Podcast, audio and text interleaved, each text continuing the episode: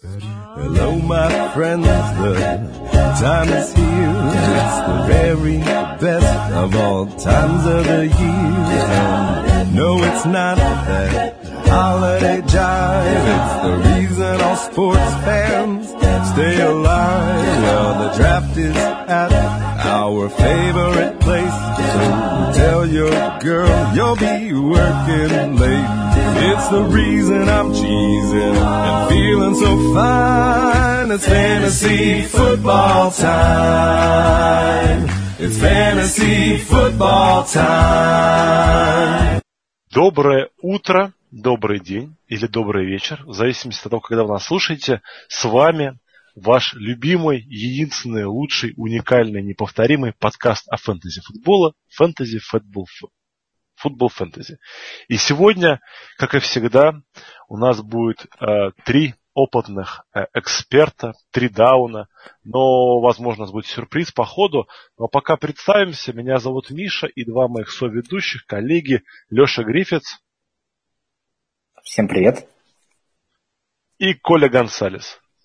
Йо-йо-йо я наконец-то смог э, проговорить Коля Гонсалес, и ничего во мне не дернуло, чтобы не назвать его как-нибудь по-другому. Это прогресс, да, Коль? Ну, я надеюсь, да.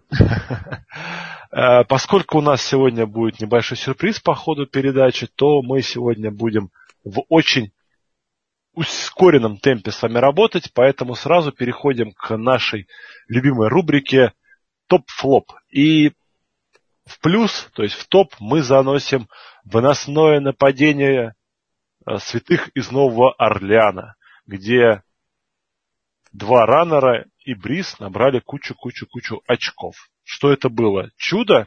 Или так и будет теперь всегда? Как вы считаете?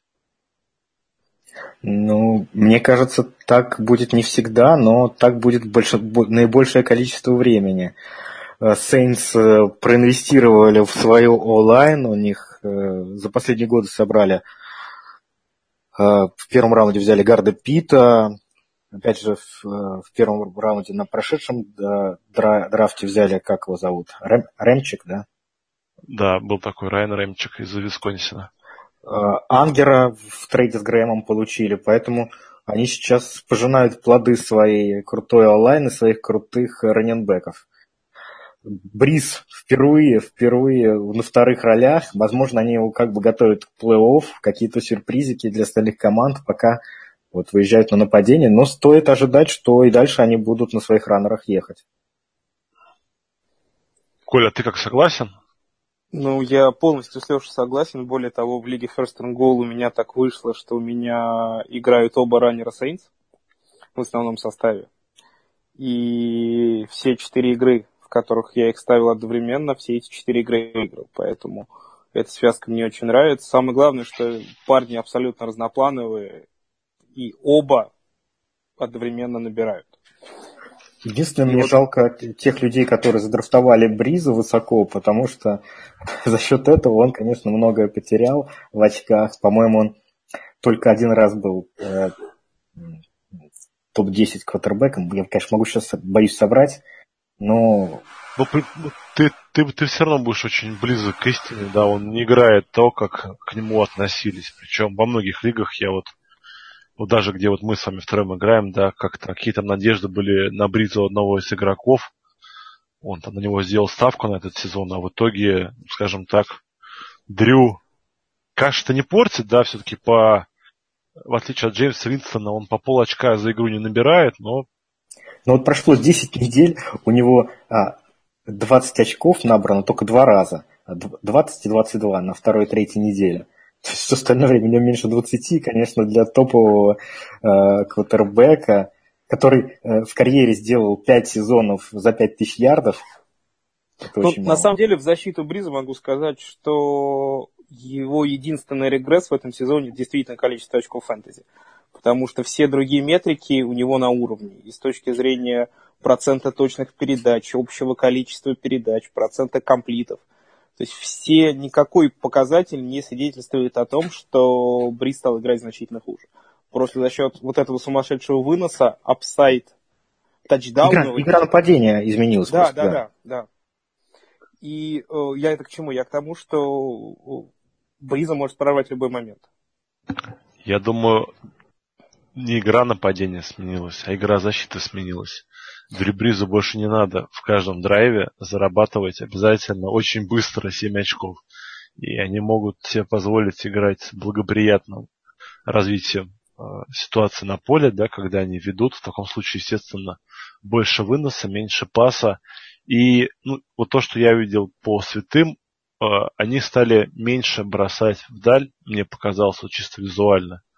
То есть больше играют на коротких передачах. То есть из-за этой же причины, мне кажется, немножко ушел в тень Майкл Томас. Да, то есть, во-первых, повторение, да, это неудачное для фэнтези перспектив нападения развитие ситуации на поле, то есть потому что Saints почти всегда ведут, ведут с хорошим преимуществом, поскольку защита играет очень-очень неплохо, неожиданно, то и от этого страдает как раз Дрю Бриз в какой-то мере, да, и его ресиверы. То есть и Майкл Томас уже таких цифр, как вот год назад не показывает. И то, конечно, Камара и Инграм, это такая партия, как, как у нас были Девонта Фриман и Колман, да, из Атланты. Да, в прошлом да, году. Вот, ну, прям ну, повторение. Опять же, по некоторым рэнкингам, вот сейчас до конца сезона Инграм четвертый раннер лиги, Камара пятый. Камар, э, Колман с Фриманом, мне кажется, так высоко никогда не добирались. Возможно, возможно. Вот, честно говоря, за я не помню такой ситуации, чтобы вот в одной команде одновременно играла топ-2 раннинбека. Я помню четко, что вот Фримана и Колмана вместе э, люди не ставили, а ставили, ну, только по причине, скажем, там, боевиков и каких-то плохих ситуаций. А вот если бы у меня была пара, пара Камара Инграм, я бы каждую неделю, не думая, ставил бы обоих. Вот, вот, вот как-то так. У меня вот, ну, по личным впечатлениям. Так, да. да, давайте идем дальше. Ну, Брис по-прежнему квотербек, да, достойный, мне кажется, место в любой команде. Просто он уже не такой топовый, как был раньше. Ну да, Ты мне думаешь... кажется, Брис это low RB1, о, low QB1, которому надо ставить безопасный состав на каждую неделю, но, наверное, да, не каждый, не, теперь не, не каждую игру от него можно ожидать топ-3, топ-5. Ну да, идем дальше. Э, Даллас набрал всего 7 очков, и попробуем, попробуем сейчас разобраться. Это отсутствие Зикиля Эллиота так повлияло на игру команды? Или это просто, скажем, так карты сошлись, да, так, так звезды легли. Я все перепутал, но я думаю, смысл понятен. Ну, у нас в чате в Телеграме Леша активно хейтил тренерские решения, которые Даллас и Гаррет предпринимал не делали. В, да, в отношении этой игры. Потому что, да, конечно, уход Эллиота сильно сказался, но то, каким образом Даллас пытался компенсировать его отсутствие, никому не понравилось. Леш, расскажешь подробнее? А, да, в общем-то, про, про боулера Тайрона Смита, левого текла, заменял Чейз Грин, которого просто изнасиловал а, Клейборн, сделал 6 секов, всего на Прескоте а, 8 секов, и они только на этих секах потеряли 50 ярдов, на 50 ярдов назад отодвинулись. И Джейсон Гаррет не сделал абсолютно ничего, чтобы хоть как-то помочь своему квотербеку ни, никакими чип-блоками тайтендов, ни раненбеков, ни, ни смены каких-то построений с, там, с розыгрышами в другую сторону. В общем, не сделал абсолютно ничего. В результате нападение было неэффективным проводила на поле мало времени и отдувалась, э, пыталась отдуваться защита. Э, Задалась, но из этого ничего не получилось. То есть, ну, если честно, э, конечно, Эллиот очень крутой выносящий, но мне кажется, что дело в этот раз было не в этом. Ну, мне кажется, просто им, ну, вот по поводу того, что надо, надо ли сбрасывать Альфреда Морриса, надо ли подбирать Рода Смита, я думаю, мы понимаем все, да, что, ну, там, там тоже попреска, то, что просто для Далласа эта игра сложилась в какой-то веке как раз отрицательное развитие носил развитие сюжета, да, было, то есть плохое, да. команда проигрывала, естественно, Альфред Моррис, который ну, классический, да, уже вымирающий такой динозавр, который больше бегает, чем ловит, Да, то есть это не какой-то не Камара, да, это не Изикиль Эллиот, это классический running back, как Легарет Блаунд. И когда ну, Даллас начал отставать, пришлось перейти на пас. Поэтому появился Род Смит. Почему не Даррен Макфадден? Ну, видимо, вот эти вот травмы, которые, да, вот мы про них как-то краем уха слышали, но потому что, ну, кто всерьез смотрел на backfield Далласа, помимо их болельщиков, да, и помимо того, что, ну, история Зики играет, не играет. Вот поэтому тут молодой парень, ну, я считаю, что по-прежнему Альфред Моррис, если будет складываться удачно для Далласа, да, ну, развитие игр, он будет первым. Род Смит, ну, возможно, какие-то PR очки набирает, но поскольку мы все-таки больше рассуждаем про лиги одногодки, да, то я думаю, что только Альфред Моррис единственный, кто имеет, как, как вы говорите, а. любите говорить, застэшен на бенче. Ну, а. здесь на самом деле эта игра открыла всем глаза на ситуацию с бэкфилдом Далласа после того, как Эллиота дисквалифицировали. Все гадали, как будут распределены роли. Роли распределились очень четко. Моррис это раннер на первые два дауна, Смит это раннер на пасовые дауны, на, собственно, даун третий. И Моррис э, на самом деле показал вполне неплохую игру. У него было 11 попыток выноса, 53 ярда то есть чуть меньше, чем 5 ярдов за попытку. Он выносил очень неплохо, и кроме как отрицательный game script, ничем другим его такое маленькое количество попыток, наверное, объяснить нельзя. То есть в другой Абсолютно. ситуации Моррис будет релевантен. Абсолютно согласен с Колей. То есть можно, в принципе, смотреть на то, с кем играет Даллас, и исходя из этого, э, примерно понимать, в пользу какого раненбека будет сценарий игры. То есть, если вот э, Даллас будет играть с Филадельфией, то, скорее всего, он будет проигрывать. И, скорее всего, Род, Род да. Смит будет находиться на поле. А когда будут играть с Giants они, то можно увидеть много Альфреда Морриса, и в этой игре нужно его стартовать. Ну, кстати, приятно, когда есть да, такой вот выбор. То есть, когда ты понимаешь, что будет происходить. И это вот нам хорошо, да, потому что это уже как бы ну, как окончание сезона, по большому счету, да, мы уже знаем, кто силен, кто слабый, у кого хорошая защита, от плохая, и поэтому мы можем эти прогнозы делать ну, довольно уверенно, да. Конечно же, чудеса вроде э, раннера из как раз Филадельфии. Климент, правильно, на три тачдауна поймал. Да.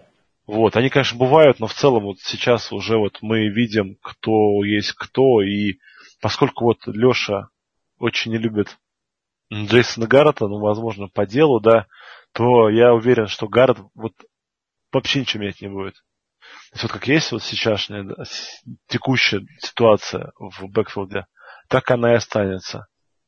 Так, ну что, идем дальше. Про да. Прескота, я думаю, нечего говорить. Он по-прежнему QB1, ну вот в двух лигах. Прескот хорош, да. Да, в двух контрибичных лигах. Ну, просто ну, бывает. Вот. Такой вот я думаю, ну просто ему не повезло, что его главный тренер оказался человеком без какого-либо запасного плана. Ну, это довольно странно было. Ладно. И переходим мы к травму и выверу. И сначала обсудим, а, как сказать, напасть, да, черную чуму на раненбеков Гринбей, где в одной игре получил повреждение Аарон Джонс. Он ожидается пропустит несколько недель. Три-шесть а, недель. От трех до шести, да.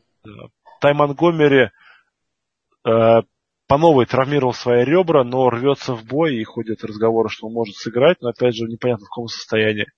И в, в их отсутствии хорошо себя проявил Джамал Вильямс, молодой раненбэк из BYU, пик четвертого раунда. Вот. Ну, наши мысли по бэкфилду Гринбея кто-то хочет озвучить? Я могу озвучить. Хотите? Ну, у меня, не так, у меня не так много мыслей. Я думаю, что это ситуация, в, в которой основным выгодоприобретателем все-таки будет Тай Монтгомери, который вернется либо на этой неделе, либо на следующей. А Джамал Уильямсон, он либо вот выдаст одну хорошую игру с Балтимором, а, либо ее не выдаст. Вот, ну, возможно, на этой неделе его можно поставить. А, больше я не знаю, что тут сказать. Я считаю, что Джамал Уильямс все равно надо стэшить, как, ты, как вы любите говорить, то есть запасать на, своем, э, на своей скамейке, Простой-простой причине, что у Тай Монгомери уже второе это повреждение ребер, то есть он усугубил травму, ну как не то, что усугубил, он по новой травмировался. То есть мы степень тяжести не знаем, он, мы ну, предполагаем, да, что играет в кевларовом жилете защиты для ребер, но это опять же все до первого хорошего хита.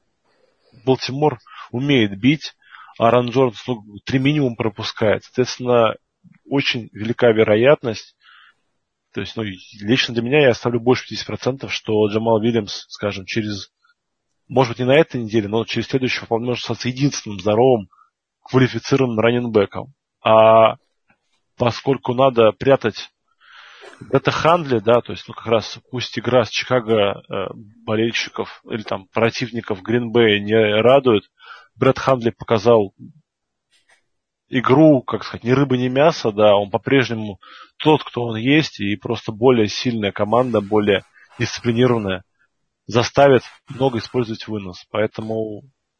Миш, по поводу Вильямса хочу да. добавить, просто открыл расписание Гринбея. Балтимор. Там хорошо. Следующая игра в гостях с Питтсбургом, ну, не очень. Ну, да, Потом да. Тампа, и фэнтези плей-офф. 14 неделя Кливленд в гостях. Кливленд в этом году топовая защита против выноса. 15 неделя Каролина в гостях. 31 защита по силе против выноса. 16 неделя Миннесота дома. Лучшая защита против выноса в этом году. Ну, то есть, даже если ты застэшишь Вильямса, в какой из этих игр его можно ставить? Но из пяти только в игре с Тампой, наверное. Ну, все, поэтому переходим дальше. После слов Коли, я думаю, все стало резко понятно. А следующая у нас травма Роб Келли, а, раненбэк Вашингтона, получил травму и отправился в резерв травмированных. Сама же Пирайн должен теоретически занять его место, но мы с вами напомним, что главный фэнтези раненбэк Вашингтона это Томпсон, только Томпсон, а Пирайну нужно, опять же, благоприятное развитие ситуации на поле, чтобы команда вела, чтобы команда убивала время, чтобы команда каким-то образом много раз забиралась в red и так далее. То есть... Ну, единственное отличие этой ситуации состоит в том, что Пирайн получит все попытки в red. Да, да, бесспорно. И в двух предыдущих играх, когда Келли вылетал, собственно, благодаря им Пирайн набирал неплохие очки, хотя с точки зрения всей другой статистики он ничего особенного не показывал и много ярдов э, не навыносил. Но, наверное, у человека такой последний шанс доказать, что вот он готов быть основным раненбеком. Идеальная ситуация для него сложилась, нет конкуренции. И, ну, наверное, после вот этих нескольких игр Вашингтон решит, есть у них раннинг на несколько лет, или надо что-то делать с этой позиции. Возможно так, возможно, хотят, чтобы он хотя бы одно межсезонье провел с командой, потренировался. Ладно, идем дальше. Повреждение получил Девонта Фриман. Да, у него сотрясение, причем э, тут очень показания расходятся. Да, кто-то говорит, что он может пропустить одну игру, а, по-моему, Адам Шефтер писал, что вполне возможно, что и несколько игр пропустит Фриман, потому тут, что... Тут дело в том, что он, он в межсезонье получил сотрясение мозга и очень э, плохо э, от него э, поправлялся. В общем, и есть опасения, что в этот раз будет то же самое, но его полностью заместит Колман, Поэтому, а он везде у всех в ростерах, поэтому вряд ли его можно где-то подобрать э, среди свободных агентов. Если он у вас есть, то вы вот можете на несколько игр его использовать. Да, и надо помнить, что вот эти проблемы с головой, да, это вот нам кажется, что голова поболит, поболит и пройдет, а буквально недавно я прочитал, по какой причине лайнбекер Чикаго Джерал Фриман попался снова на запрещенных веществах. Вот он рассказывает, что помимо потери памяти, довольно капитальной, которая случилась после сотрясения, у него возникла светобоязнь, он боялся смотреть на солнце, боялся выходить на свет. Вот, и поскольку ну, люди стали его чураться из-за этого, да, то есть ну, очень странно к нему относиться, он вот сказал, что очень сильно испугался, не мог попросить помощи в команде, потому что он банально чуть ли не доехать не мог, да, до офиса команды, и поэтому вот пошел на запрещенные вещества, чтобы вот снять симптомы. Это вот ну, сотрясение, с которым человек, кстати, доиграл, по-моему, до конца игры, и уже потом после игры его, его обнаружили. То есть, а представьте, когда это, скажем, второе сотрясение за год. То есть, ну, это все очень, конечно, очень пугает, и помним мы и Люка Кикли, да, опять же, с его сотрясением. А пока продолжаем. Это была маленькая ремарка. Вилл Фуллер. У меня вот небольшой э, такой интересный факт. Да. Стас Ранкевич поделился по поводу Фримана. 29 а, игр выходил в старте, не пропускал. Это самый длинный стрик среди а, раненбеков, за исключением, а, как вы думаете, кого, какого я раннера? Знаю, я знаю. Машон Лич? Нет. Фрэнка Гора, который... Гор. Да. 102 игры подряд выходил. Да. 120, ну тем более. Ну и Фриман... игр. Да, не, сколько, 29 игр, да, ты говорил? Да, да. да После да. этого в межсезонье подписал контракт, который сделал его один из самых высокооплачиваемых раненбеков лиги и сразу два сотряса. Вот так, такие реалии раненбеков э, современной НФЛ. Да, и... Ну? Что, идем дальше? Поговорим про Вилла Фуллера? Да, да. Леш, ну давай ты про Вилла Фуллера ну, Ну, Вилл Фуллер, мне кажется, это смелый дроп, потому что он тоже получил э, повреждение ребер в результате сильного хит, хита, такого хита. Да, а, и учитывая, его. что Савыч э, совсем не так же э, снабжал мячом Фуллера, как Дэшон Вотсон, э, и Фуллер, в принципе, э, бы уже потерял свою стоимость, то с травмой он, конечно, совсем становится не актуален, и в этом году его можно на вейвер. От этого в Хьюстоне от этого никто не выигрывает абсолютно. Ну, команда там, я не помню цифр конкретных, но, скажем, с э, Дешоном Уотсоном команда набирала, по-моему, там по 35 очков за игру. Да, вот, да. А, и там с кучу ярдов. А с Сэвиджем она набирает типа 10, 10, что ли. Ну, какая-то вообще там ужасная цифра, просто без слез не взглянешь. Ладно, идем дальше. И... Это стоимость, стоимость э, квотербека, 25 очков за игру, да. да, да. И идем дальше, и дальше я, честно говоря, не знаю, кто это такой, поэтому сейчас ребята мне расскажут. Ну, это Коля, Остин да, наверное, Экелер. расскажет. Коля, кто такой Остин Экелер? О, это интересный чувак, который набрал два тачдауна, отняв их у Мелвина Гордера. Ну, это А-а-а. такой чистый хэнкаф в Лос-Анджелес Чарджерс.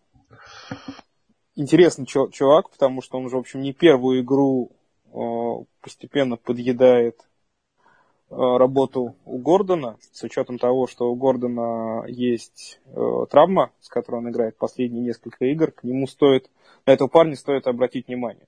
Интересная была ситуация в игре с Джексонвиллем, потому что мало того, что Экелер э, набрал два тачдауна, он в последней четверти стал основным раненбеком команды до того момента, как он зафамблил важнейший мяч, после чего Джексонвиль забрал владение обратно и перевернул игру.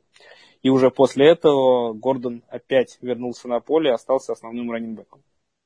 То есть, наверное, в ближайшей перспективе Гордону ничего не грозит, но Экелер сейчас один из самых интересных таких хэнкафов, который может выстрелить в любой момент. Я думаю, добавить тут больше нечего, и мы идем дальше. Кори Колман дальше значится в нашем списке. А, да, впервые он а, в этом году после травмы а, принял участие в полноценных тренировках, и учитывая, что у Браунс э, полная неразбериха с ресиверами, и первого ресивера у них давно уже не наблюдается, то э, один играет больше игрок, то другой, то Колман очень интересный парень, который вполне может именно стать лидером в Браунс по таргетам. Да, мы помним, что игрок очень интересный, хороший. Было очень печально увидеть, что он получил повреждение, да, которое вот, вот так долго вывело.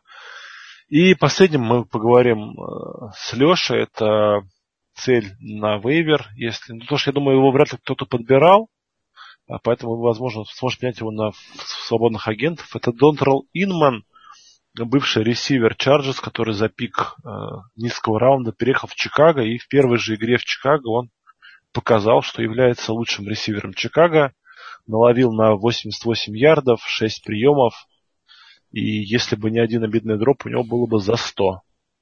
Вот. Что мы можем сказать с тобой про Инмана, Леш? Надо брать? Ну, удивительно, да, но действительно стал лучшим ресивером, пробыв всего две недели в команде. Это говорит, конечно, во многом о других ресиверах Чикаго. Э, лидер по таргетам, приемам. Э, и, и есть ощущение, что он и будет, будет продолжать лидировать. То есть, если э, кого-то в Чикаго из ресиверов и брать в команду, то его.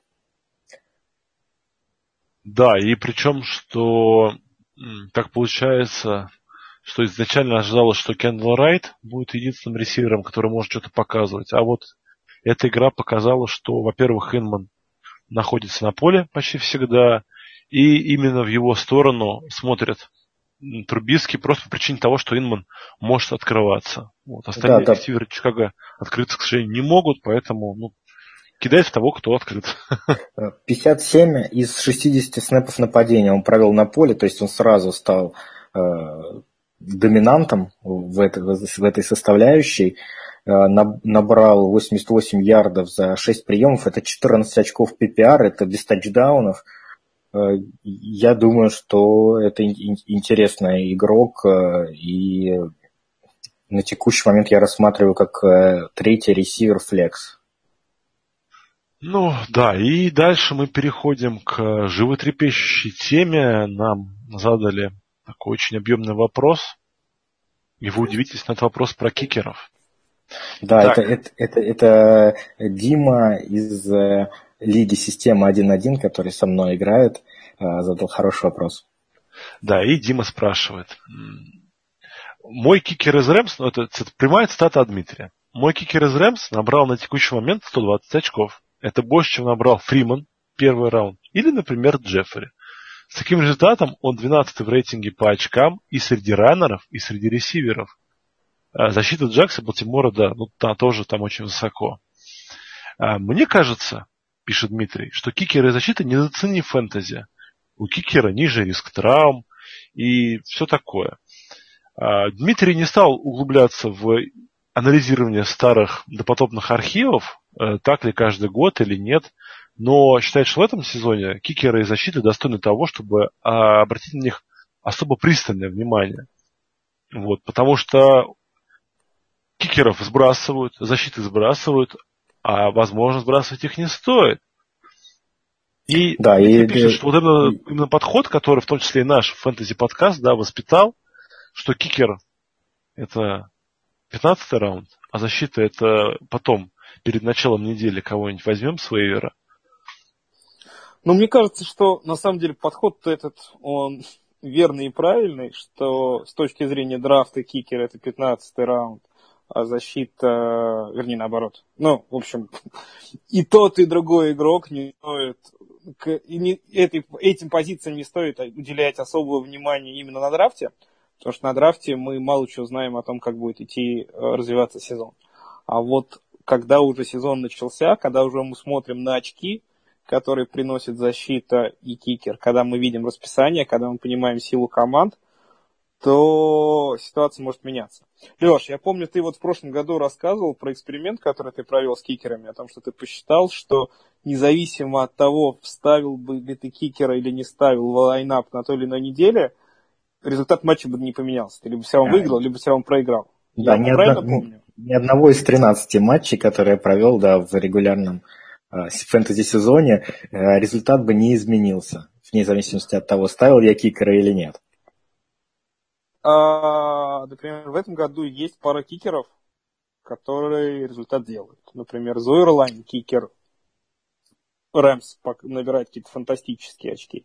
Или вот, например, парень, который появился после травмы Сантоса в Канзас-Сити, Харрисон Баткер, кикер, которого я тоже подобрал на вейвере, он, например, неделю назад принес мне победу, набрав 21 очко. Ну, то есть, кикер набирает как элитный раннинбэк. Ну, тут на самом деле сложно с Димой спорить в том плане, что э, действительно Зурлян или Ягуар, защита Ягуаров набирают э, хорошие очки больше, чем э, игроки скилл позиций.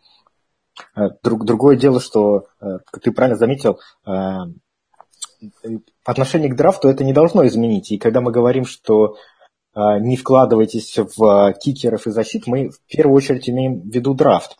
Ведь если посмотреть, и, и это правда, потому что если посмотреть, кого, какие защиты драфтовали высоко. А, драфтовали высоко. Денвер, Сиэтл. Денвер, Сиэтл. Я обе эти защиты вижу регулярно на вывере сейчас. То есть их, их сейчас в основу даже не ставят. А, то же самое с Зурляйном. Но кто может это угадать? А, кто мог угадать, что Рэмс вообще будут а, самые а, набирающие очки команды в НФЛ после того, как они сменили Фишера на этого пацанчика молодого, ну, естественно, никто это не мог предсказать. Никакие аналитики, никакие специалисты. Они, кстати, а... единственная команда в лиге, которая совершила такой скачок в, в истории американского футбола. Есть, если... Поэтому, конечно, на коне, оказ... на коне оказался тот, кто не стал тратить на них высокие пики драфта, взял их в 14-15 раунде, а потом, пока, когда остальные держались за свои Денвер и Сиэтл, там несколько первых недель, они подобрали спокойно с и защиту Ягуаров, и Зуэрляйна, и кикера Канзаса Баткера, э, потому что э, они к этим позициям именно что легко относились, и не нужно было держаться, потому что они потратили 50-го раунда и они оказались выгодоприобретателями. Э, конечно, в таких лигах, где э, э, очки кикера и защиты составляют довольно большой процент от очков, в принципе, набранных команды, приходится за этими позициями следить, выбирать, думать, тратить на них свое время. Да, и бюджет на вывере. Да, я хотел обратить внимание, что ты, допустим, открыл 2016 год, да, статистику кикеров, которая показывала. И вот если открыть, отчетливо видно, что есть было два первых кикера. Это Мэтт Брайан, Атланта, да, и Джастин Такер, Балтимор. Вот. Чтобы понимать, э, что происходит на данный момент, Джастин Такер является 14 да, по эффективности кикером по фэнтези очкам на данный момент, а Мэтт Брайант является лишь восьмым. Вот, то есть это, это, это два первых, да. У всех остальных кикеров, если мы берем в расчет, ну, лигу на 14 команд, да, как бы классическую, разница между, там, скажем, 13 э, местом, ну, то есть та, та, та, та команда, которая вот будет выбрана последней, и э, третьим, ну, то есть этот после первых двух топовых, всего 14 очков. То есть, если мы разделим на длину регулярного сезона, даже не будем брать в расчет фэнтези плей-офф, да, то есть сколько у нас получается? 10, да, сколько? 14 14 недель у нас регулярный сезон? 13. 13. 13. То есть это получается очко, да? Ну, а, очко в неделю. Правильно мне математика меня не подводит? Условно ну, говоря. Я потерял немножко расчет, но я ну, думаю, есть, что примерно ну, так 4 на 130 это 14 очков разница, да? То есть на 14 недель это получается, ну вот на одно очко больше он набирал в неделю на одно очко. Это между третьим кикером, да, то есть не беря двух топовых, и последним. Всего на одно очко он больше ну, набирал на постоянной основе. Да, Мэтт Брайант и Джастин Такер крутые ребята были год назад, но сейчас они, мягко скажем, в попе. Есть а, другой кикер, да, который всегда был классикой э, всех любителей кикеров, это Стивен Гостовский, которого, кстати, э, ну, всякие прошаренные фэнтези фанаты говорят, что его надо брать гораздо выше, чем берут всегда, потому что Гостовский, он набирает очков больше, чем э, ваш средний тайтенд. То есть, грубо говоря, если вот вы там в 7-8 раунде начинаете думать о том, чтобы, а не взять ли мне тайтенд. Ой, Миш, можно я тебя сразу перебью по поводу Давай. Госковский, потому что, ну, к сожалению, ситуация ну, винее, да, да, я, сильно да. поменялась. Да, Госковский всегда был крут тем, что, ну, во-первых, он играет в топовом нападении, который набирает много очков, а во-вторых, он э, никогда не мажет.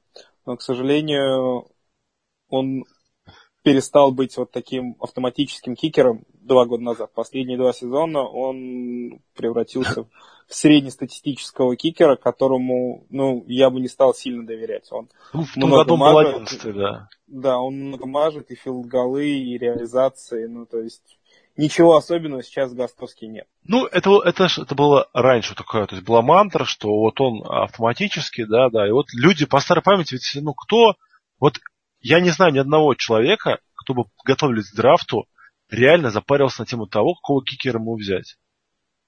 Давай Но... лучше обсудим, все каким берут... образом надо выбирать кикера, на что, вернее, на надо обращать внимание. Не на драфте, ну с драфтом все понятно, а. был полгода назад и будет еще через 9 месяцев. Вот сейчас в сезоне, там, возможно, люди думают, ну, не у всех есть Зоверлайн и Баткер в составе, да, на что надо обращать внимание, когда мы стримим кикеров?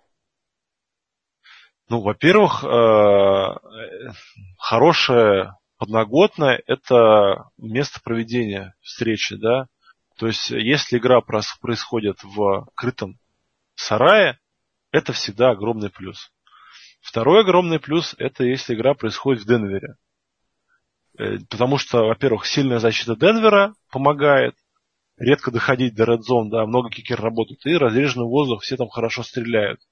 Потом э, всегда хорошо, конечно, когда твоя команда ну, на ходу ее прет, да. Но при этом, допустим, Вилл Ладс, да, который э, кикер Нового Орлеана, он всего шестой. Хотя, ну, нападение Нового Орлеана огонь. Миша, а можно я сделаю небольшую корреляцию? Вилла шестой, хотя нападение Сейнс огонь, да. а Баткер второй, а Карим Хант не наносил тачдауны 5 или 6 недель подряд. Ну, очень давно, по крайней мере, я говорю сейчас цифры на память. То есть ты считаешь, И... что плохое выносное нападение – это ключ а... к кикеру? Да, потому что хорошее выносное нападение, что делает, оно заносит тачдаун. Ну, в zone, да, особенно. Да. Так, тачдаун – это отсутствие, много тачдаунов равно мало филд-голов. То есть вообще идеальный кикер – это человек, который играет в команде с сильным нападением, то есть с тем, который регулярно э, хорошо продвигается по полю. И, и у который одновременно не заносит так много тачдаунов, как, ну, сколько попыток в Zone. Вот здесь Смотри, можно, это например, обратить когда... внимание еще на Филадельфию, да, у которых, да. по крайней мере, до прошлой недели было огненное нападение, но вынос страдал. И их кикер Эллиот тоже много набирает. Посмотрим, ну, смотри, что сейчас будет с входят... Аджаи сюда же можно воткнуть сейчас. Стивена Гостовски, раннера-то как такового, ну, топового нет, да. В Миннесоте тоже как бы они играют вот, через Маккинона. Мэтт Прейта в Детройте, в Детройте Абдулла, ну, это нам Эльдар расскажет сотни слез про это. Ну, даже Каролина, да, вроде казалось бы, такая команда, такая команда, а, ну... Ну, да, Ганов, Ганов в порядке. А кто у нас? У нас получается этот белый раннер, он только вот на этой неделе что-то показал хорошее. До этого ну, у них была там полная стагнация. Ну, ну, ну да, я с вами согласен полностью. Леш, может быть, то что-то ты тоже добавишь? Хотя я ну, знаю, что Леша кикеров ненавидит. Ненавижу их выбирать, но я когда выбираю, я на самом деле руководствуюсь э, только, э, стримлю их, когда руководствуюсь только одним фактором. Я смотрю на тотал э, букмекерской игры, я вот, например, а. вижу, что у Нью-Ингланда с Оклендом линия 53,5. Это вот самая высокая линия на этой неделе. А, соответственно, Гостовский уже взят, у Окленда а, Тавекио наверняка находится на вейвере. Я, соответственно, беру, беру Тавекио и больше и забываю об этом. И, в принципе, по большому счету, считаю, что мой метод э, работает. Ну, кстати, я вот э, играю, ну, благодаря Леше, в лиге, где нету кикеров, и я скажу, что это Тебе одно из самых лучших решений, которое было вообще здесь. Потому что есть лиги, где наоборот кикеры переоценены, да, это вот в лиге, лигах на 4 команды. И так у меня вот это раздражает, вот эта попытка, потому что, ну, это глупо не пытаться найти кикера, да, вот там вообще, как бы, ну вообще ужас. Ладно, идем дальше. Мы очень много уделили я, кикерам. Я, я, един, я единственное, что скажу, э, подтвержу значимость, э, так скажем, защиты кикеров. Э, фэнтези-эксперт Джей Джей Закарисон э, в своей последней колонке рекомендует покупать защиту Ягуаров, потому что мало того, что это с большим отрывом самая лучшая защита, фэнтези-защита, так еще в фэнтези плей-офф по последние две недели, 15 и 16 они играют против Texans, Savage и 49-х. Вот это, это, вообще, да. это обещает им очень много очков в полуфиналах и финалах фэнтези, и поэтому, может быть, имеет смысл за небольшую цену даже попробовать их приобрести. У меня защита Джексонвилля в системе, я ее даже за большую цену не продам. Тем, кому не, не так повезло, тем, у кого нет защиты Джексонвилля, мы э, небольшой анонс в конце подкаста, мы подскажем, какой защитой их можно безболезненно, если не заменить, но найти себе идеальную защиту на фэнтези плей-офф. Да, и поскольку мы, ну, анонсы всякие, по, по, по, подсказки, советы, э, наша регулярная рубрика «Фэнтези Хак» от Алексея Гриффитса. Э, сегодня буквально про этот фэнтези хак вспомнил. Не использовал его сам весь сезон, забывал про него, хотя раньше им периодически пользовался. Он, как всегда, связан э, со средой, с 11 часами, с 11 часами дня. А, как вы знаете, в это время происходит э, просчет э, заявок на вейвер, э, и игроки, на которых нет заявок, они становятся свободными агентами сразу, а те, на которые есть, они отмечаются буквой «э», еще «в», «w», еще какое-то время висят. Вот как еще этим моментом можно пользоваться? На самом деле очень а, простое решение и в то же время очень а, хитрое, умное и очень хорошо помогает. Вот вы, когда э, отправляете заявки на вейвер, у вас довольно велика вероятность про какого-то игрока забыть. Вот как, например, про а, Кори Колмана да, из Кливленда.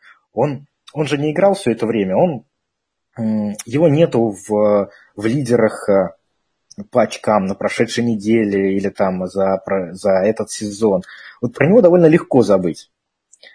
Но если после того, как в 11 часов произошло освобождение свободных агентов, можно зайти на страничку игроки, а, выбрать там статус на вейвере, кто находится, и вам высветятся все игроки, на которых кто-либо на этой неделе отправил свою заявку.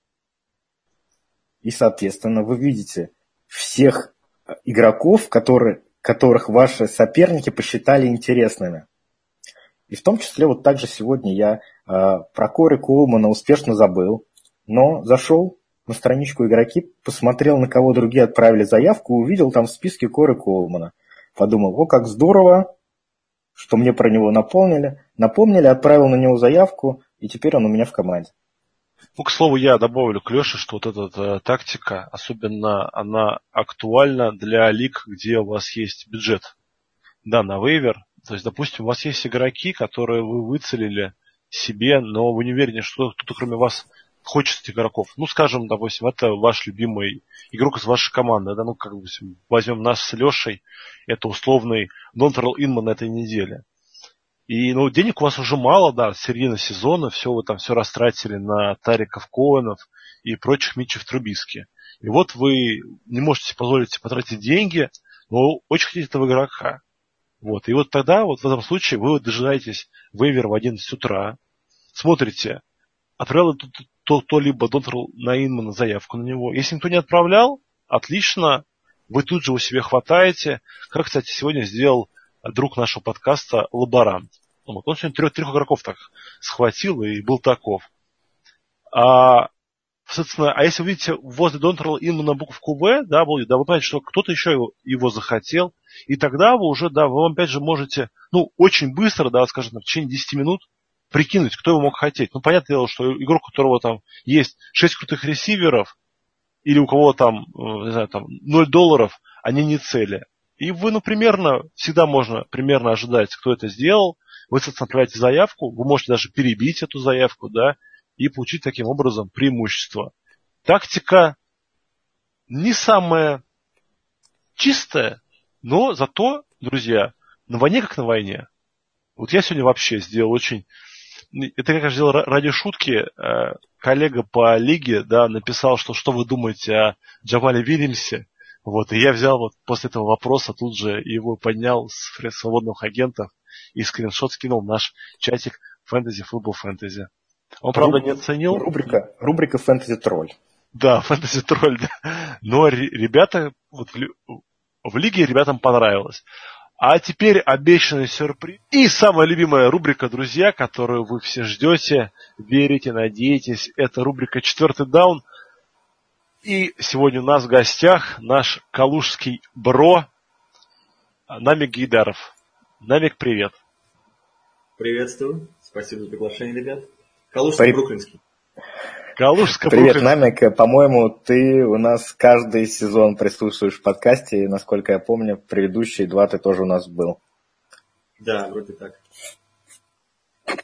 Да, поскольку самый э, популярный наш гость именно Намик, поэтому мы каждый год вынуждены его приглашать, чтобы срубить много-много прослушиваний, э, доната, подписок и так далее. И мы быстренько начнем Намика мучить своими вопросами.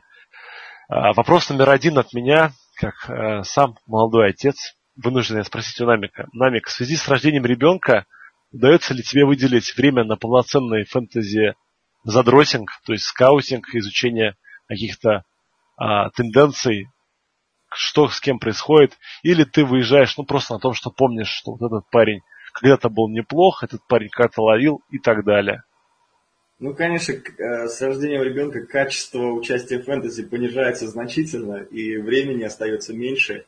И, наверное, самое, э, самый значимый такой компонент на просмотр игр меньше времени остается, потому что раньше просто включал Red Zone в воскресенье, и я в час дня он начинается, и я могу его смотреть и так вот, не сходя с, э, с дивана 7 часов подряд, потом еще смотреть ночной матч и, и так далее. То есть все воскресенье убивает. Сейчас такая, естественно, не получается.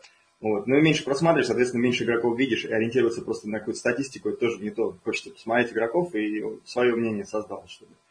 Вот, это, конечно, минус большой. Вот. Ну и с работы прибавилось дел на работе, поэтому и на работе меньше времени остается на, э, так сказать, просмотры всяких лиг, тенденций, чтение материалов. Раньше стабильно читал там несколько часов в неделю, у меня спокойно хватало хотя бы после игр почитать что-то, новости, какие-то статистику, предыгрываю перед, перед неделей, а, всякие снэпы почитать, таргеты и прочее. Сейчас практически это не делаю. Ну, а на количестве лик это как-то отразилось? Э, и, и, и какие у тебя в этом году результаты? Чем можешь похвастаться?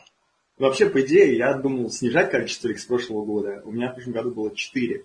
Вот. Ну, получилось так, что меня добавили еще в одну лигу. Э, Фига, вот, лига редакции Фига, вот, я решил там э, своим мастерством блеснуть, вот, и думаю, ладно, один разок с ним сыграю, вот. А потом еще меня один парень добавил э, с владельцем команды, получается, что у меня 6 команд сейчас, ну, это вообще, конечно, перебор, на, на качественную работу, на 6 лиг, это нужно очень много времени, вот. На самом деле, просто получается так, что все 6 лиг абсолютно разные, Одна киперлига, одна в системе, одна в турнире ФНГ, одна в редакционном ФНГ, одна на работе и одна коунером я сделал. В общем, э, какие, какие результаты? В принципе, э, вот на работе иду 6-3, одногодка лига, ну, там на небольшую сумму, вот, поэтому, э, в принципе, я даже на первом месте шел долгое время, с максимум очков в лиге, довольно нормально иду. Киперлиге иду на первом месте с 8-1, у меня там мощный состав подобрался. Вот, э, очень достаточно успешно иду. Но вот. это вот как раз, наверное, на старых дрожжах, да? На да. том, что в предыдущий сезон заработал. В том-то и дело, да, что в предыдущий сезон заработал. И в этом году мне еще удалось Карима Ханта взять. До того, как сломался ВР, я очень в Ханта верил, э, и как-то его все пропустили. Ребята ставку сделали на немножко других игроков. Тот же э, Кури Дэвис вышел выше него. И мне как раз Хан достался, я, я очень рад был. Даже Пирай у нас выше Хан ушел среди на драфте новичков. Вот. Я довольно успешно там иду. А, вот интересно в системе получается, вот а, могу тебе сказать свой состав, и ты мне скажешь, с каким счетом думаешь, я иду. Вот Давай. состав Том Брейди, у меня квотербек, а, раннинбеки у меня Билал Пауэлл, Альфред Моррис, Джеррик Маккинон. И у меня сломался Дэнни Вудхед в самом начале прям из ресиверов AJ Green, Амари Купер, Алшон Джеффри э, и Деванте Паркер. И тайтенд у меня э, сейчас Остин Хупер, потому что у меня сломался Грег Олсен. Защита Джексонвиль и кикер у меня Гостовский. И я вот сейчас подобрал Зуэрлайна и Гостовского у меня, наверное, придется скинуть. Вот. Ну, с каким счетом я иду? Ну, такая, думаю, нестабильная у тебя команда. Наверное, 4-5. Миш, твое мнение? 2-7. 2-7. 1-8. Ну, я, я гораздо ближе. В общем, немножко, нехорошо иду, но это на втором уровне, да. А, ну, немножко с, не, с травмой не повезло где-то, где-то просто, да, игроки немножко нестабильные тоже. Купер не очень набирал в начале, и Джеффри под конец только разошелся. А, вот, и против меня еще максимальное количество очков набрано, поэтому немножко здесь нехорошо иду. И в двух других лигах идут 4-5, в принципе, это нормально, где-то в середине. Я смотрю обычно на сколько очков набрано, поэтому это примерно показатель такой, который для меня важен. А победы такие, это иногда немножко где-то везет, где-то не везет, это все выравнивается на дистанции. В принципе, для того, как я э, сколько времени тратил на это и сколько, так сказать, трачу по ходу сезона, довольно, я считаю, успешно в целом для шести лиг. То есть оправдывается, да, вложение ну, меньше времени, в принципе, тебе приносит удовольствие, ты по-прежнему побеждаешь. А, Навик, вот в этом году стартовал интересный турнир на First and Goal. Леша презентовал свое давнее ну, желание как-то улучшить то, что улучшать не надо, но тем не менее получилось интересно. Это лиги с суперфлексом. Mm-hmm. А, насколько ты сказал, что ты играешь, как тебе нравится вообще такой формат? Э, доволен ли ты им? Ты считаешь, как бы, что за этим форматом будущее, либо наоборот, как бы, ну, это какое-то временное помутнение рассудка? Мне нравится э, экспериментировать. И то есть для меня это был первый опыт игры с Суперфлекса. Довольно интересно. Э, я как-то немножко почитал по тенденциям драфта, вообще как, как, э, какие варианты э, на драфте. Вот. Но на самом деле я драфтовался бы не готовясь, поэтому и у меня вот, э, например, Аарон Роджерс в первом раунде он вылетел. И я, в принципе, без, без него иду довольно нормально, где-то в середине таблицы. Э, опыт интересный. То есть я не могу сказать, что прям нравится или не нравится. Просто скорее как эксперимент, который для меня вот он интересен. Вот. И интересно новый, там совсем абсолютно дровая стратегия, да, это не так -то обычно все вот стандартно ванильно драфтуют, и прям вот все практически по кальке идут. А вот здесь, я даже смотрел в 10, в 10 разных лигах, турнира. В каждой лиге это по-разному тенденции шли, и в одной там все крутербеки уходили в первых трех раундах, в других лигах как-то они более распределены были. Вот. Поэтому немножко, мне кажется, сложнее драфтовать, нет один, одинаковой стратегии, и все зависит от того, какие участники, как кто драфтует. Как тебе в целом вообще турнир? Что бы ты а, изменил перед следующим годом или ничего бы, может быть, не стал менять? Интересный вопрос. Э, я не знаю даже. Ну, интересно, сам себе турнир интересен, потому что как-то вот э, по ходу столько неожиданного случается, что ну, выиграть сложно, конечно. Что 120 человек, это нужно, чтобы прям все сошлось, все звезды, и там без травм, и хороший вейвер. Вот. Ну, ну, нужно дальше смотреть, как вообще будет развиваться, но турнир интересный, в общем. Ну, мне, кстати, что больше всего в турнире нравится, это, конечно, а, еженедельные обзоры от Кости Лоса, который просто шикарные делают аналитику. И да. очень интересно из-за этого следить именно за турниром, за общей таблицей его. А... Да, мне кажется, общая таблица это вообще самое то, что такая конкуренция, и вот смотришь на себя, думаешь, даже, ну так, когда идешь в средней таблице, ну интересно, ну, подняться можно там еще выше и выше, там в двадцатку, в десятку попасть, в обзор попасть. Довольно интересно. Давай тогда перейдем к, к тому, для чего мы тебя позвали, поговорим о твоей любимой команде, об о филадельфийских орлах. Орлы в этом сезоне проделали ну, такой гигантский скачок качественный. Как ты считаешь, э, благодаря чему он произошел? А, и как это в целом, наверное, на... Миш, ты можешь это потом вырезать? Что-то я это... Да, могу. Давай ты этот вопрос задашь, что-то у меня не пошло. Ага. И, Намик, мы любим мучить наших гостей по их командным пристрастиям. Ты известный болельщик Орлов, что, конечно, очень странно, потому что живешь ты в Бруклине, да, должен болеть ты за условный «Зенит» из Ленинграда, но тем не болеешь за Орлов. Вопрос э, первый, да, наверное, самый интерес, интересующий, особенно нас с Лешей, Орлы за два года, да, но после того, что с командой сделал Чип Келли, очень сильно повысили, да, свой уровень командный во, во всех, да, отношениях и там в, в плане построения игры, в плане состава. А кто ты считаешь, вот именно стал причиной этому? То есть это главный тренер, либо это генеральный менеджер? Вот твое мнение вот нам интересно. В первую очередь, думаю, заслуга э, ген-менеджера. Я, конечно, писал недавно одну статью, что прямо сейчас, то, что как он работает последние два года, он лучший в лиге, э, именно по результату, который он дал. Потому что когда ушел Чип Келли, в команде скилловые позиции проседали конкретно. Даже э, а, и квотербека в команде не было. И пришел, э, вернулся на свою, так сказать, должность Хауи Розман, и провернул такой невероятный трейд, даже два трейда, чтобы взять Венса, и Венс за два года расцвел, довольно выходит на хороший уровень даже по, и по рейтингу паса, и по качеству тачдаунов, он сейчас на первом месте в лиге. Вот. И самое главное, помимо Венса, ему еще удалось как-то эти драфтпики собрать, обменять э, обратно первый раунд пик э, за обмененного в Миннесоту э, Брэдфорда. И так вот все равно туда-сюда он как-то эти пики возвращает и эти, эти трейды делает, насколько состав усилил.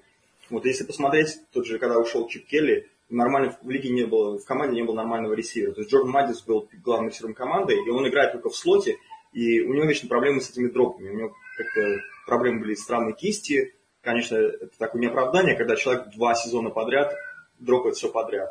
Вот. Но он никак не катит на альфа-ресивера, на основного, поэтому э, приглашение Джеффри тоже, да, считаю, что лучший свободный ресивер, который был среди свободных агентов, и он был подписан. Практически вот все такие его действия, все как будто прям четкие попадания. Э, и конкретные слабые места, есть в команде, он их все усиливает. В первую очередь, конечно, стоит ему дань отдать. Поэтому в этом году, в прошлом году Венс немного сбавил после начала, и он так вот как-то скатился вниз. Просто не было никому, никому было пасовать. В этом году есть Джеффри, который на себя а, всегда вытягивает лучшего корнера. Э, Агалор заиграл, Зак Эрц здоровый и наконец заиграл. То есть все как-то пошло, и все идеально складывается. Поэтому здесь стоит, должен отдать ему. А что касается тренера, э, Петерсон такой, как сказать, ученик э, Энди да? Да, Рида, и он как, в принципе, по схемам посмотреть, он очень похож так играет, и какой-то он, он даже, может, по характеру похожий, такой спокойный, больше такой аналитический ум, вот, нежели какой-то тренер-мотиватор, как э, там Пит Керролл. Вот, и он достаточно стоит ему дань отдать, потому что он максимально использует навыки Венса. Допустим, Венс атлетичен, да, и он упрощает для Венса схемы, Э, например, недавно, опять же, статья выходила на Pro Football Focus, что Филадельфия на первом месте в лиге по количеству э, комбинаций, которые включают в себя опцию паса либо выноса.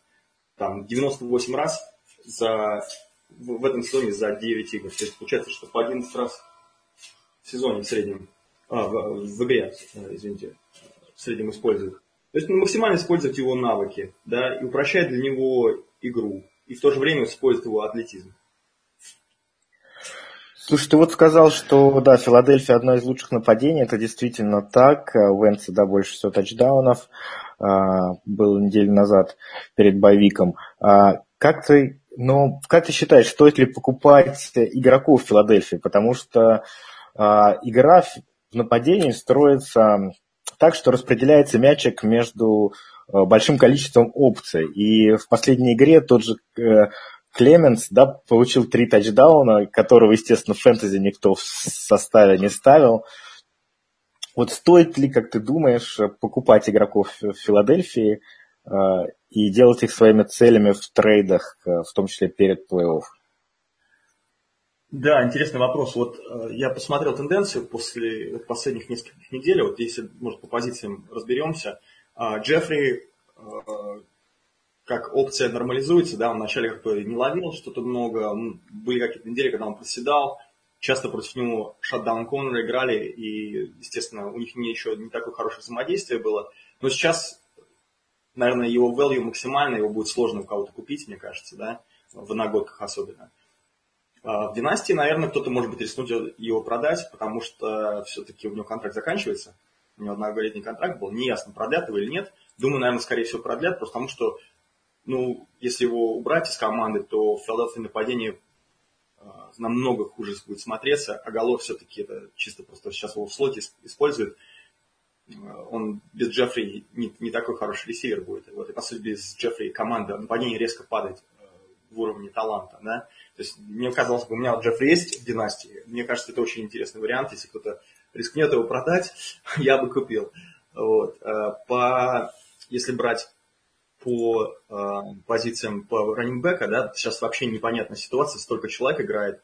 То есть Блант вроде на этих коротких э, ярдах и на первом-втором дауне он стабильно выступает. Но я посмотрел статистику по снэпам э, с приходом Аджай, а, у Бланта резко количество снэпов упало с 35 на 8 неделе до 16 на 9 неделе. То есть получается, что больше, чем в два раза упало.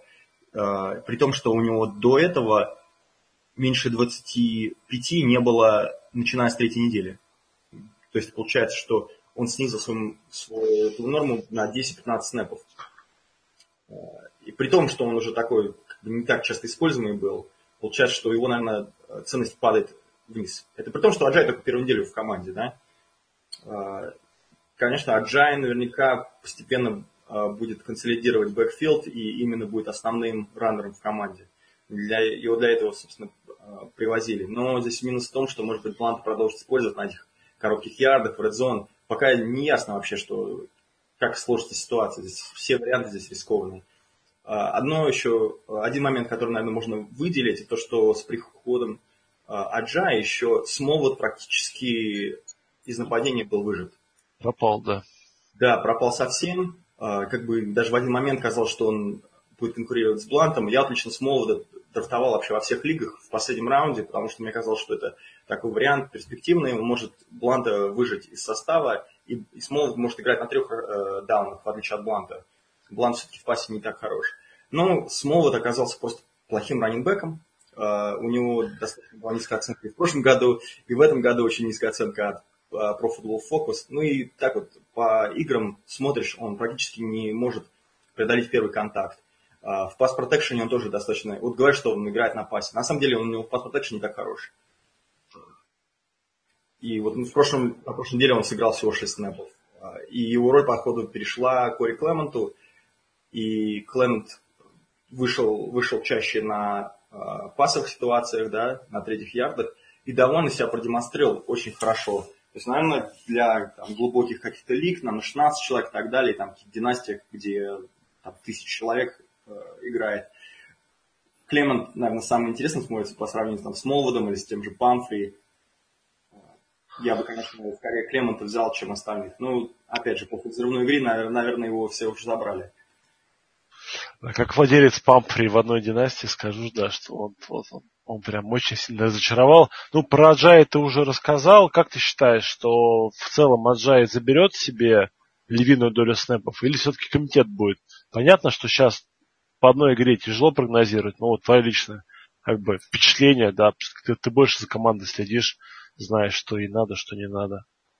Думаю, как по ощущениям, что Аджай похож на игрока, который может просто на все три дауна выйти, и у него он самый, что называется, полноценный такой бэк, который разносторонний, он не может делать все. А остальные, как бы все, вот Блант больше, это именно первый, второй даун. Все знают, что если Блант выходит, будет вынос. Там Смолвуд выходит, скорее это пас, ну, иногда он там на вынос играет, но он больше трех ярдов не набирает, поэтому как-то... Вот. А Аджай именно смотрится как человек, который может консолидировать этот бэкфилд. Я думаю, что здесь как бы очевидные вещи говорю, но э, я думаю, что это со временем все, он схемы изучит, и вынос хорошо работает, и блок хорошо работает, а Джай только стрелка вверх. Особенно с переходом из Майами, где там вынос вообще ужасно работает. Ладно, и вот там вопрос такой, как, поскольку мы с Лешей играем в династии с очень глубокими составами, я вообще тоже у меня есть династия, где 32 игрока, mm-hmm. а вот из, тех, из текущих игроков Филадельфии назови того, ну, на кого делать ставку в династии. То есть, кто не один год поферит, ну, скажем, да, как тот же самый Аджай, например, да, или там Плаунд, а кто, скорее всего, на долгие годы э, станет такой а, достойной целью да, для того, чтобы ставить его в состав. Причем возможно, что этот игрок сейчас набирает мало, но ты вот веришь, что он там, со временем начнет какие-то хорошие цифры показывать. Да, интересный вопрос. Э, как-то из игроков, которые вне радара, ну, наверное, только Мэг Холлинса можно назвать. Э, да и то, наверное, он уже в таких династиях, он довольно известен, э, потому что он даже довольно часто выходит на поле, но его используют в основном в вертикальных маршрутах. И даже я заметил, что он как пару раз ловил тачдауны, которые вот именно Тори Смита подписывали на этот контракт, да, чтобы он эти вертикальные маршруты бегал и ловил эти тачдауны. А вот Мэг Холлинс тоже выходит, знаете, и девятки бегает и ловит. И как бы команда его очень хорошо э, к нему относится и очень его ценит. Возможно, ну, я не знаю, может быть, не в следующем году, может быть, через год, когда его роль чуть вырастет, и третий сезон там в команде будет, э, он себя проявит. И э, последние два, две игры его чаще стали использовать. В последней игре я посмотрел, он 30 снэпов уже сыграл, а в игре до этого 18. При этом, что он до этого как-то несколько туров вообще практически не играл. Ну, Холлинс действительно интересный игрок. Он такого э, прототипного размера для ресивера, он, по-моему, 6,3. Э, я на него еще обратил внимание, когда смотрел э, пленки Трубицки в Северной Каролине. Э, и такой он действительно неплохой, неплохой ресивер, у него, я думаю, у него хорошая перспектива. Да, и, ну и, скажем, если, ну, естественно, там Зак Кертс, понятно, это топ-5 э, тайтенд сейчас, особенно он начал ловить тачдаун, до этого вообще не ловил тачдаун. Трей Бортон стабильно выходит и заменяет его довольно прилично. То есть, и с учетом того, что Зак Кертс часто имеет травмы, Бертон довольно интересно смотрится. Селик э, практически не играет уже выше на пасе, он только на блоке играет и совсем не ловит. Ну, я как владелец Бертона в одной из династий надеюсь, что он уйдет из Филадельфии в конце сезона, у него контракт заканчивается. Да. А. То есть, как когда Бертон на поле, он стабильно ловит, э, он себя проявляет довольно хорошо. Может быть, конечно, не звезда, но для глубоких династий, там как Тайтен 2, вполне прилично перспективнее. Намик, ну давай, наверное, от фэнтези э, немножко поговорим э, off-topic. Э, вот у тебя наверняка закрадываются уже мысли про выход Филадельфии в Супербоул. Я знаю, что ты э, еще в начале сезона даже там ставку на это сделал, а? э, на победу в Суперболе. Если все-таки попадут туда, как собираешься на сам Супербол, хочешь его посетить? Ну, чисто теоретически, конечно, хотелось бы, но с учетом того, что практически невозможно купить билеты, а у перекупщиков они там стоят 5 тысяч долларов и выше, то это, наверное, нереально. Скорее, э, шанс туда попасть может быть там ниже 1%. Вот. Поэтому даже как-то и мечтать не хочется об этом, это нереалистично. Как понять на чемпионат мира, то есть какой шанс, что ты выиграешь этот, этот лотерею, да, на билеты. Ну, может быть, тебе поможет, э, если твоя ставка сработает. Да, на но... Она, она, правда, сработает уже после посещения Супербола. А может и не сработает. Как бы, да, там на, на 5000 эта ставка. Может быть, закроет только маленькую часть ее. А никакой лотереи не проводится, Намик? Не знаешь? Просто я, честно говоря, думал, что, что дешевле билеты стоят. Да, это, ну, на них, когда регистрируешься, как на чемпионат мира, там, это лотерея же проводится, то есть шанс, а. что ты, тебя выберут очень минимальный. А реально считаю, что у перекупщиков покупать, это там несколько тысяч долларов билет стоит. Ну, я матом не ругаюсь, поэтому промолчу. Вопрос такой, Намик, ну, вот на мой взгляд, я как раз э, комментировал предыдущую игру Филадельфии против, против Денвера, и наконец-то, что называется, по полной программе, да, в прямом эфире сопереживал. И я думаю, не сильно покрыли душой, скажу, что сейчас Филадельфия входит, ну, там, скажем, в три сильнейшие команды в лиге на данный момент.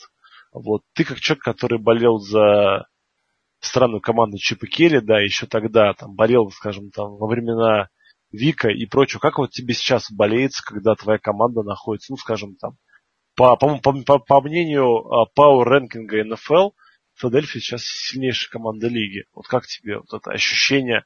Нравится, не нравится?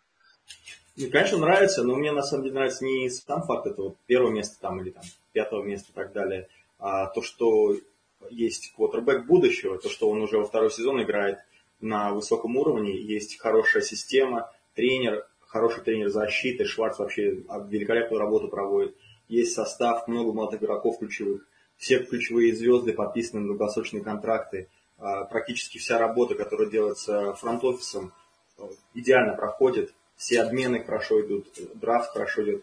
То есть система когда есть, и она дает плоды, это главное. То есть, может быть, даже они не выиграют в этом году, но есть команда в следующий год. Нет такого ощущения, что команда просто выстрелила и потом пропадет. Есть система, которая будет работать, и такое ощущение, что ну, несколько лет у Филадельфии шанс, что вот появилась новая возможность, чемпионское окно, такое называемое, да, теоретическое, которое мы называем, там, Уоррен Роджерс был чемпионское окно. Вот. И вот это приятно. То есть, что это не команда одногодка, а что есть система.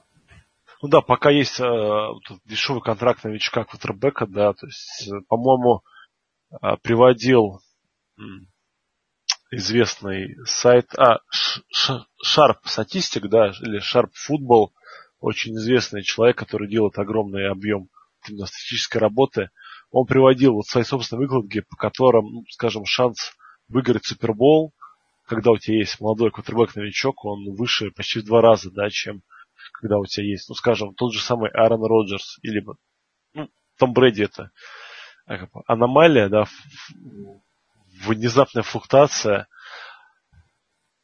Но тем не менее, да, посмотреть приятно.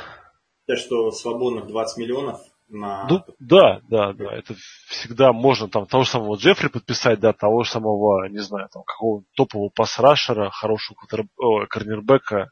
Это дает вариативность очень большой команде. Да, это, это здравая мысль, согласен абсолютно. А, Намик, ну вот э, у нас постоянно, в том числе в чате, в фэнтези-футбольном, несмотря на то, что это к фэнтези не имеет прямого отношения, часто обсуждается а, протесты афроамериканских игроков, их вставание на колено. А, как это в Америке все воспринимается? Действительно ли это сказывается на популярности американского футбола или это все раздуто? На самом деле такой проблемы нет. Все, все мне кажется, здесь мнение общественно разделено по а, партийной линии. Да? Кто за республиканцы, все, конечно же, против, а, а все либералы а, наоборот, поддерживают. То есть это социальный протест, это люди э, имеют какую-то политическую идею, да, социальную, и они за нее стоят и рискуют своей карьерой, и почему бы это не поддержать? То есть, и так я смотрю, допустим, то, что люди пишут в Фейсбуках, примерно так вот, э, те консервативные люди, которые из Соединенных Штатах, они все против этого и, конечно, говорят, все, бойкотируйте НФЛ. На самом деле, кто смотрит NFL, те будут смотреть NFL. Кто не смотрит, тот, тот не будет смотреть, будет, будет, будет бойкотировать. вот. Поэтому я особо не верю в бойкоты. Э, если люди... Тем более есть фэнтези-футбол. Все равно люди будут смотреть фэнтези-футбол и смотреть за своей статистикой и так далее. А вот Навик, твои коллеги по работе, как я понимаю, они ну, в большей части свои американцы, вот они вот из-за этой темы кто-нибудь перестал меньше следить за футболом? Или это так? Вот, ну, просто, знаешь, а, когда встречаются там коллеги за кофе, и они обсуждают, ну, скажем, там, не тачдаун Маршона Линча, да, или там не, не перехват э, Шермана, да, они обсуждают вот, вот, вот это. То есть это просто как бы еще один повод поговорить о футболе, ну, такой просто немножко странный. Ну, а, с учетом того, что я живу в либеральном штате, в либеральном городе, Здесь очень мало людей, скажем, в моем кругу общения таких практически нет, кто, кто бы там бойкотировал НФЛ или что-то негативное говорил про протестующих игроков. Всем вообще на это наплевать. В общем, друзья, Намик живет в штате геев и лесбиянок, поэтому... Да, только хотят, чтобы еще эти флаги геевские вывесили, тогда вообще поддерживают еще больше. Я думаю, это, это, это будет, у нас если есть октябрь, да, это розовый месяц. Но теперь, да. правда, это не, не рак груди, а рак, ой, любой рак. Есть да. ноябрь, да, как раз сегодня, вот, когда мы записываем наш подкаст, вот на прошлой неделе был, получается, день, когда американцы чтят своих ветеранов. Вот, ну, видимо, скоро мы дойдем до того, что будет день кого там? Папы и папы. Да, кстати, вот, по-моему, а, в общественном транспорте Нью-Йорка сегодня прочитал, теперь запрещено обращаться к пассажирам как uh, ladies and gentlemen. Да? Теперь надо при, при, применять более правильные пассажиры, потом uh, посетители, ну и так далее. Ладно, это, на эту тему можно много говорить. Идем дальше. Я Леш. не этого, на самом деле. Но... А, ну я, я, вот, я вот только сегодня прочитал, возможно, как бы, знаешь, пропаганда, она работает в две стороны, да, то есть я в Твиттере, у меня, скажем, на 50 подписчиков, которые, ну, поддерживают, скажем так, позицию Колина Коперника, есть три, э, которые поддерживают позицию, скажем, э, Дональда Трампа. Вот, понятное дело, что вообще в Твиттере, да, гораздо больше сидит поклонников, ну вот, как раз скажем так, жители Нью-Йорка, условно назовем их, да, а не жители Алабамы. А вот, поэтому, ну, вот я вот смотрю, просто у меня вот какая-то очень такая картина получается, сильно перекошенная. Как я понимаю, в действительности, ну, не сильно соотносится, потому что одни за одно, а за другой всего три человека, но в то же время ты смотришь, вроде как по факту 50 на 50. Ладно, и, Леш, ты а. вот у нас умеешь задать? Ну, да, поскольку Последний уже вопрос остался, а нам хочется как можно больше пользы от того, что нами в нашем подкасте извлечь, особенно нашим слушателям, которые его редко слышат. Нам дай какую-нибудь нам э, рекомендацию, это может быть все что угодно. Э, например, какой-то аналитик, э, за которым нужно обязательно следить в Твиттере, а, или это какая-то супер статья, которую ты в последнее время прочитал, или это какой-то подкаст, или э, игра, которую обязательно нужно посмотреть из последних. В общем, может быть, все что угодно, что может быть э, всем нам полезно. Так, значит, совет от человека, который в системе идет 1.8, это, это верьте в своих дилеров, да, как говорят у нас в чате. Вот. Если у вас есть лидеры какие-то, верьте в них. Если вы взяли игрока в третьем раунде, в четвертом раунде, не надо смотреть на матчап, нужно ставить его и, и играть. Тоже там, допустим, Агалор играл, вышел, несколько игр хорошо сыграл, Джеффри плохо играл. Я его так на скамейку не сажал. Ну, Купер у меня, мне 2-3 очка приносил несколько игр, но потом принес там 45 или сколько там. Вот. А ты его поставил тогда? Да, я его поставил. У меня, в, у меня Купер есть в трех лигах. Я его, а я его снял на той неделе. Мы умудрились все в этот, все ведущие подкаста в этот, в этот день его не поставить, потому что это был четверг, и по разным причинам, в общем-то, кто-то, кого-то осмысленно это было, кого-то неосмысленно, но смысл в том, что мы все э, пролетели с Купером в эту неделю.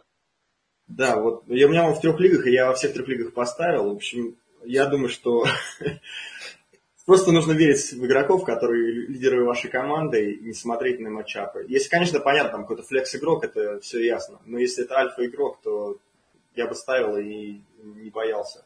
Ну и, конечно же, если какие-то можете обмены провести в последний момент, уже скоро закрывается окно, а, по нуждам игроков, соперников смотрите, обсуждайте, хотя, наверное, все жалуются сейчас, что никто ни с кем не хочет меняться, все боятся, либо кто вообще не игнорирует. Поэтому с обменами, конечно, сложно. На самом деле, вот э, тот человек, который больше всех жалуется, что нельзя меняться, э, этот, так скажем, это игрок моей лиги. Э, ну, так получилось, что вот иногда появляются такие игроки, которых, ну, лига, ну, даже не лига, да, а вот конкретный там набор игроков, который собрался, да, они, ну, просто ну, не сходятся, скажем так, в мировоззрении, причем, ну, как на фэнтези уровне, так и на чисто бытовом, поэтому Тут я могу сказать, что, друзья, если вы хотите много меняться, не стоит э, со всеми ругаться в своем фэнтези-чате. Будет там очень тяжело работать. Намик, спасибо, что пришел. А, мы уже слышим, что твое дитя всячески призывает тебе накормить себя бургерами, картошкой фри. Или ты не ешь всю эту ерунду? Не ем, мы мусор не едим. Нет. Слабак. Ну, нафига ты переехал вообще в Бруклин, чтобы пельмени Но у тебя какие-то стереотипы. Ну, а Стереотипы какие-то. Американцы, значит, бургеры, картошка Ты фри. погоди, ты почему нашего калужского братана называешь американцем?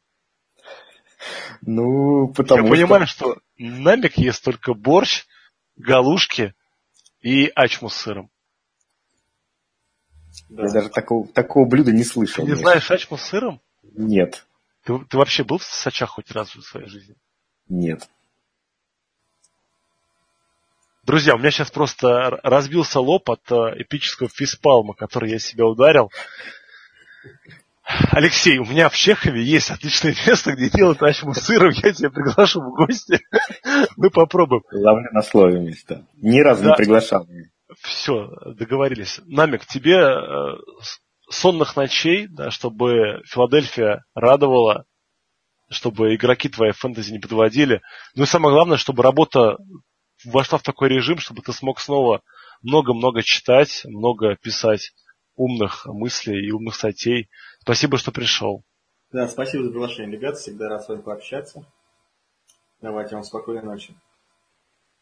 Пока.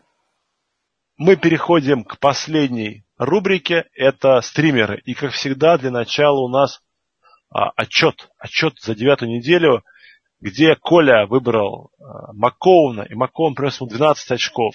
В целом, для стример Квотера величина плохонькая. Миша, ну, Миша был королем, он выбрал Джареда Гофа, и Джаред Гофф принес ему 26 очков. А лучший результат для квотербеков на этой неделе из наших стримеров.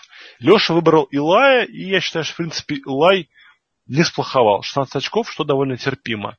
Дальше были тайтенды. Коля выбрал Томаса. Томас неожиданно набрал 8 очков. Очень неплохо. Миша жиденько облажался выбрал Крофта одно очко. И то, видимо, которое прилетело из Вологды. И Леша выбрал э, Дэвиса Вернона. Это был лучший выбор. 14 очков. Дальше были защиты. Коля выбрал за, за- за- защиту Чикаго, и она его обломала на 3 очка. Миша выбрал за- защиту Детройта, она повторила подвиг Чикаго 3 очка. И Леша был королем и выбрал Даллас. По-моему, я Даллас выбирал. А я тогда что выбирал? Чикаго. Нет? Ладно, друзья. Уже кто старо помянет, тому глаз волн. А, Не, Даллас- все правильно. Миша выбрал Даллас, а Леша выбрал Детройт. И с точки зрения очков ты сейчас все озвучил правильно. Ну да, да, да. 14 у Миши, 3 у Леши. 14 у Леши и 3 у Миши. Блин. Детройт. Дет- Детройт набрал 14 очков, а Даллас набрал 3 очка.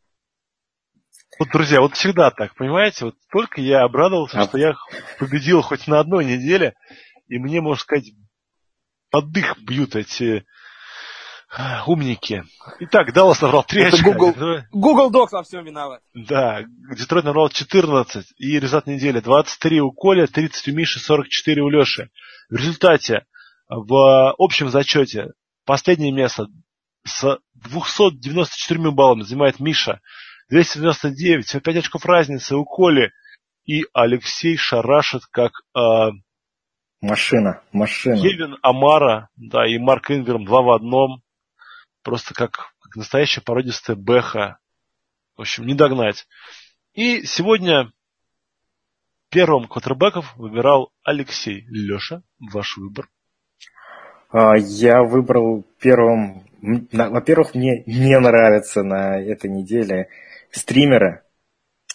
Ни Катлера, ни Трубицкий. Мне, если честно, не хочется выбирать. Поэтому я выбрал э, проверенного парня, бардача, Фицпатрика. А, И причина этому только одна. Не то чтобы я ему очень доверяю, но у него матчап хороший. Майами. Майами это худшая команда, худшая защита по DVOA. Она, можете себе представить, она хуже Кливленда. Круто. Ну, это, это конечно, а еще Майк Эванс достижение. вернется. Еще, конечно, Майк Эванс вернется, да, я, я думаю, что а, ну, вот эти вот а, знаменитая связка Фицпатрик Эванс, она просто зажжет на этой неделе. Здорово. И дальше выбирал Коля.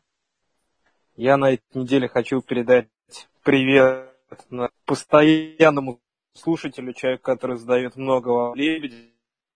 Специально для него на этой неделе в качестве стримера я рекомендую обратить внимание на катербека команды Джексон Джегуарс Блейка Бортлза. Что с нами стало? Что с нами стало, да. Но Бортлз последние, последние три игры вполне неплохо провел. Индианаполис 16 очков, Цинциннати 16 очков, Чаджерс 15 очков. А на этой неделе он едет в гости к кому?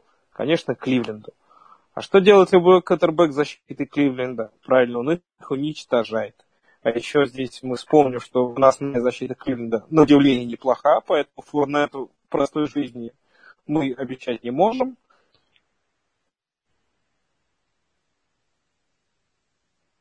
Мы обещать не можем Френту простой жизни, и Николай почему-то внезапно отвалился.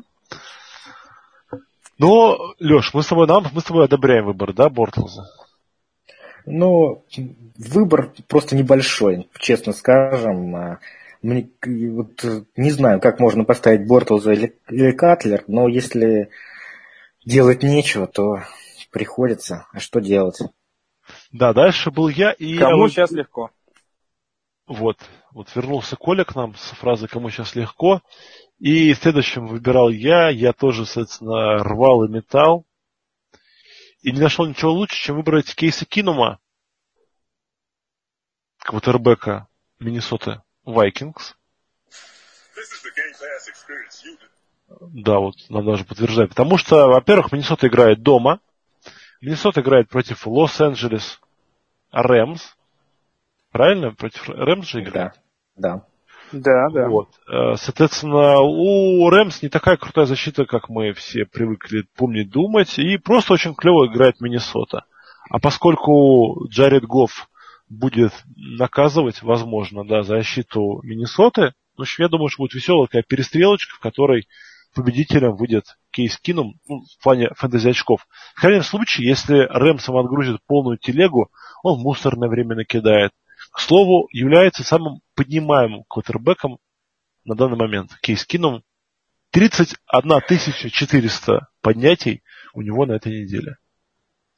Ну, я, конечно, не так уверен в Кейсе Киноме, как ты, но хочу сказать, что игра, конечно, это будет шикарная, потому что э, шикарное нападение Рэмс против шикарной защиты Вайкингс, это, конечно, одна из самых интересных игр недели. Да, и дальше мы идем. Дальше Тайтенды. Тайтенды были, да. И первым Тайтенда выбирал Коля. Коля, ты здесь? Коля здесь. Коля выбрал Тайтенда команды Цинциннати Крофта. Несмотря на то, что тебе он принес всего одно очко на прошлой неделе. Уж слишком прикольный матч. У него он играет Цинциннати играет в гостях с Денвером.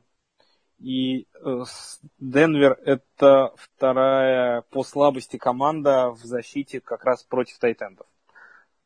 То есть, если у Грина, Лафелла и компаний с защиты Денвера еще могут быть проблемы, то слабое их место это как раз защита против Тайтенда, поэтому в качестве слипера Крофт на этой неделе может показать приличные цифры. Дальше выбирал я, я выбрал Чарльза Клея, но я выбрал его еще не зная о том, что в Баффало люди, видимо, тоже наконец-то нападались со столов на столы, окончательно решились разума, забенчили Тайрода Тейлора и выпустили Натана Питермана. Возможно, конечно, Клей с Питерманом зарешает, но на всякий случай скажу, что мой запасной вариант вот теперь, да, это Вернон Дэвис по-прежнему. Просто он играет очень тяжелого матча против Нового Орлеана в гостях. Но, тем не менее, вот я себе лазейку нашел, да, из-за забенчивания Тайрода Теллера. А следующим выбирал Алексей. И Леша выбрал?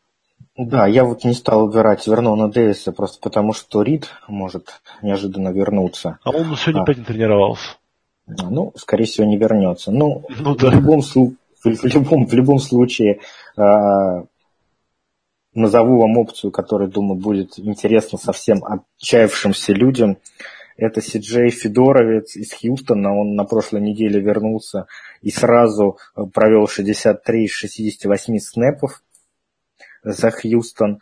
Э, как известно, Тайтенды лучшие друзья плохих кутербеков. Э, Фуллер, Фуллера не будет.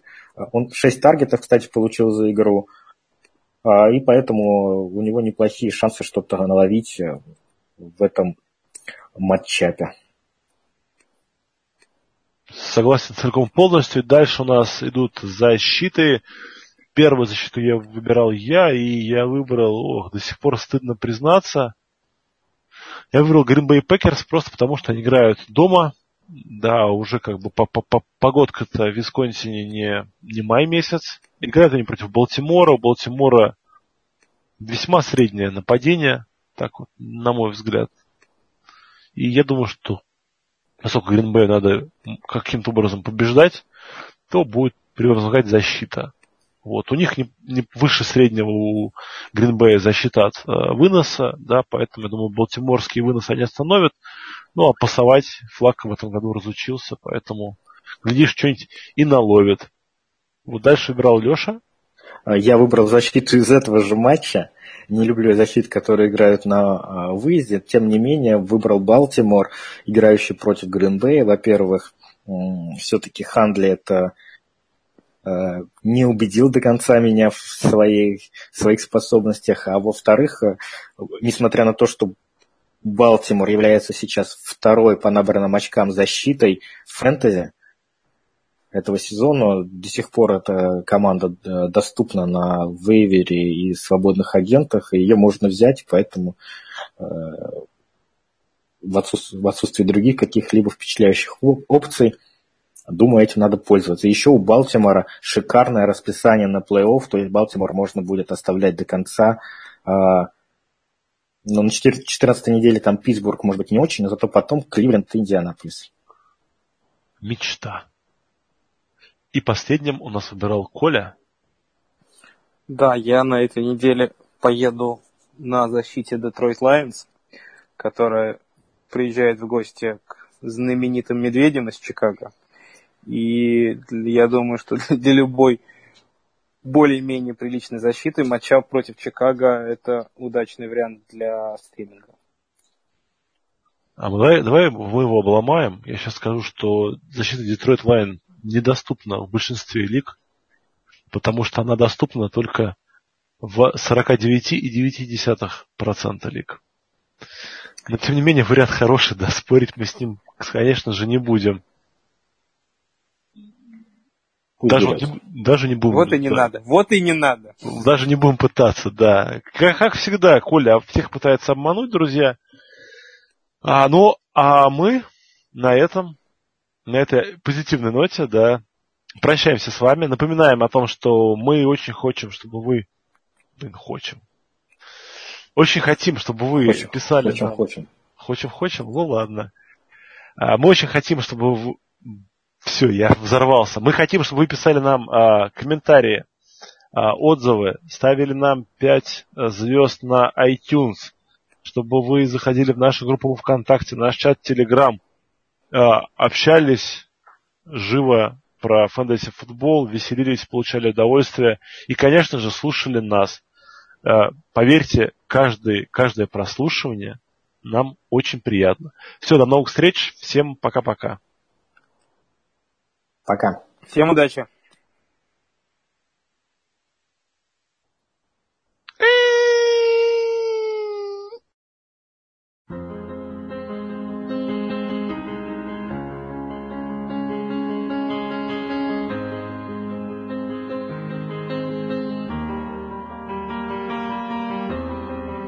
Clipped wings, I was a broken thing. Had a voice, had a voice, but I could not sing. You would want me, darling.